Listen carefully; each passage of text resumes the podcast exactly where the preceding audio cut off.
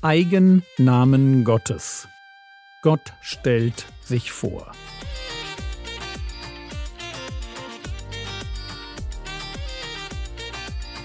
Theologie, die dich im Glauben wachsen lässt, nachfolge praktisch dein geistlicher Impuls für den Tag. Mein Name ist Jürgen Fischer und heute geht es um den Gott, der mich sieht. Wie sorge ich dafür, dass ich in meinen Gebeten beim Thema Anbetung nicht immer dasselbe sage? Das war eine Frage, die ich mir schon vor langer Zeit gestellt habe. Wie kann ich das machen, dass ich Gott mit immer neuen und trotzdem wahren Worten meine Bewunderung zum Ausdruck bringe? Wie lerne ich es auf eine tiefe, abwechslungsreiche Weise von Gott zu schwärmen? Als ich mir persönlich auf diese Fragen Gedanken gemacht habe, kam ich auf die Idee, mir anzuschauen, welche Gottesnamen es in der Bibel gibt. Wie wird Gott genannt? Und wie nennt er sich selbst? Zuerst war das nur ein flüchtiger Blick, aber dann habe ich gemerkt, dass die Eigennamen Gottes, wenn es darum geht, Gott kennenzulernen, ein gewaltiger Schatz sind.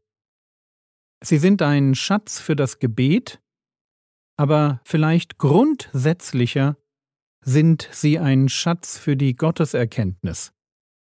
Und wie wichtig es ist, Gott zu erkennen, das lesen wir in Jeremia. Jeremia 9, die Verse 22 und 23.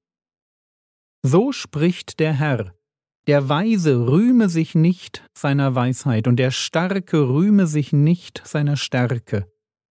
Der Reiche rühme sich nicht seines Reichtums, sondern wer sich rühmt, rühme sich dessen, Einsicht zu haben und mich zu erkennen, dass ich der Herr bin, der Gnade, Recht und Gerechtigkeit übt auf der Erde. Denn daran habe ich gefallen, spricht der Herr. Hier geht es um die Frage, womit wir Menschen angeben können. Natürlich sollen wir keine Angeber sein, aber worauf lohnt es sich, stolz zu sein? Und Gott macht deutlich, das sind nicht Weisheit, nicht Körperkraft und auch nicht Reichtum. Wissen, Stärke und Wohlstand sind nichts Böses. Aber sie sind kein Grund dafür, um auf mich stolz zu sein. Die eine Sache, auf die ich stolz sein darf, derer ich mich rühmen darf, wo es richtig ist, dass ich mir für das Erreichte auf die Schulter klopfe. Das ist Gottes Erkenntnis. Sondern wer sich rühmt, rühme sich dessen, Einsicht zu haben und mich zu erkennen, dass ich der Herr bin. Frage, wie erkenne ich Gott? Antwort, indem ich viel über ihn nachdenke. Und an der Stelle brauche ich etwas worüber ich nachdenken kann. Ein Ansatzpunkt sind dabei sicherlich seine Eigenschaften oder seine Taten in der Geschichte. Ein anderer Ansatzpunkt und eben der, um den es diese Woche gehen soll, das sind die Namen Gottes. Aktuell habe ich auf einer Liste, die ich als Ideengeber für die Zeit der Anbetung nutze, 38 Namen Gottes stehen. Und einige davon möchte ich euch in dieser Woche vorstellen. Vorstellen und ein wenig darüber nachdenken, was es mit mir macht, wenn ich über diese Namen nachdenke. Und der erste Name, den ich euch vorstellen möchte, ist ein eher bekannter Name. Ich lese euch dazu die Geschichte vor. 1. Mose 16, die Verse 5 bis 15. Da sagte Sarai zu ihrem Mann, Mir geschieht Unrecht, und du trägst dafür die Verantwortung. Ich habe dir meine Sklavin überlassen. Seit sie weiß, dass sie ein Kind bekommt, verachtet sie mich. Ich rufe den Herrn als Richter an. Abram erwiderte, sie ist deine Sklavin, mach mit ihr, was du für richtig hältst. Sarai ließ daraufhin Hagar die niedrigsten Arbeiten verrichten, da lief sie davon. In der Wüste rastete Hagar bei dem Brunnen, der am Weg nach Schur liegt. Da kam der Engel des Herrn zu ihr und fragte sie, Hagar, Sklavin Sarais, woher kommst du? Wohin gehst du? Ich bin meiner Herrin davongelaufen, antwortete sie. Da sagte der Engel, Geh zu deiner Herrin zurück und ordne dich unter. Der Herr wird dir so viele Nachkommen geben, dass sie nicht zu zählen sind. Du wirst einen Sohn gebären und ihn Ismael nennen. Denn der Herr hat deinen Hilferuf gehört. Ein Mensch wie ein Wildesel wird er sein, im Streit mit allen und von allen bekämpft. Seinen Brüdern setzt er sich vors Gesicht. Hagar rief, Habe ich wirklich den gesehen, der mich anschaut? Und sie gab dem Herrn, der mit ihr gesprochen hatte, den Namen Du bist der Gott, der mich anschaut. Darum nennt man jenen Brunnen Beer Lahai Roy, Brunnen des Lebendigen, der mich anschaut. Er liegt zwischen Kadesh und Beret. Hagar gebar Abram einen Sohn, und Abram nannte ihn Ismael. Soweit die Geschichte zu dem Namen El Roy. Du bist der Gott, der mich anschaut oder der mich sieht oder der mich wahrnimmt. Das ist, was Hagar, schwanger und allein in der Wüste, sagt, als sie merkt, dass Gott selbst als Engel des Herrn mit ihr redet, ihr Rat gibt und sie segnet.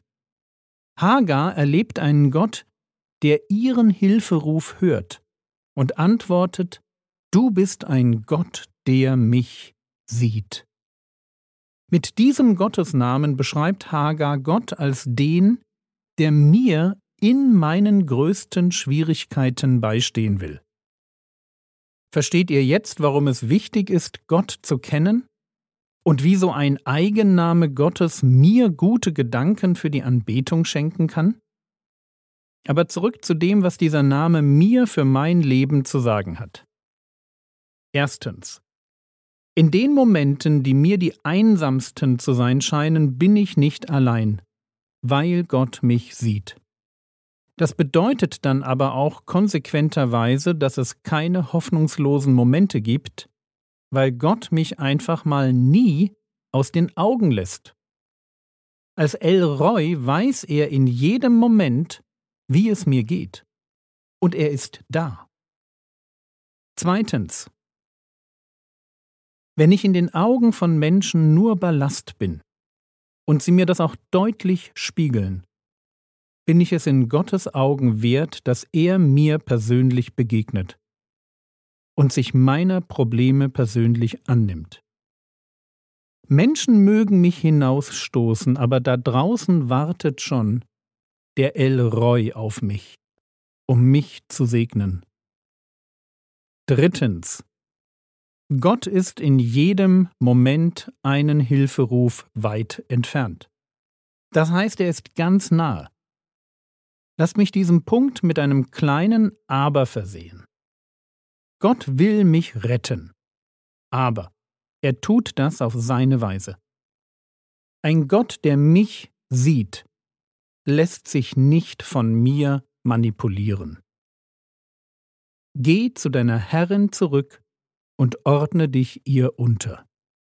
Das sagt der Engel zu Hagar, und ich vermute, das war im ersten Moment überhaupt nicht, was sie hören wollte. Aber das war, was sie tun sollte. Das war ihre Berufung, in diesem Moment. Später in ihrem Leben sollte sie Abraham und Sarah verlassen, aber nicht jetzt.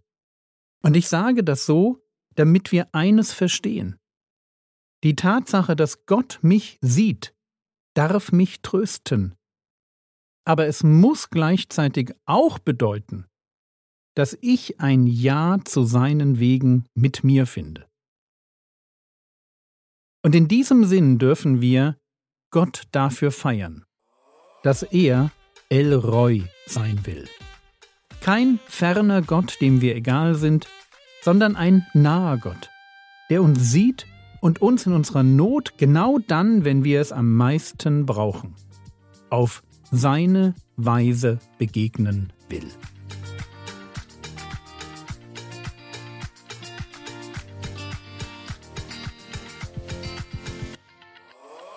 Was könntest du jetzt tun? Du könntest diese Woche eine Liste mit Namen Gottes erstellen. Ergänze deine Liste jeden Tag um wenigstens fünf Namen. Das war's für heute. Wenn dir der Podcast gefällt, dann leite doch gute Episoden an Freunde weiter. Der Herr segne dich, erfahre seine Gnade und lebe in seinem Frieden. Amen.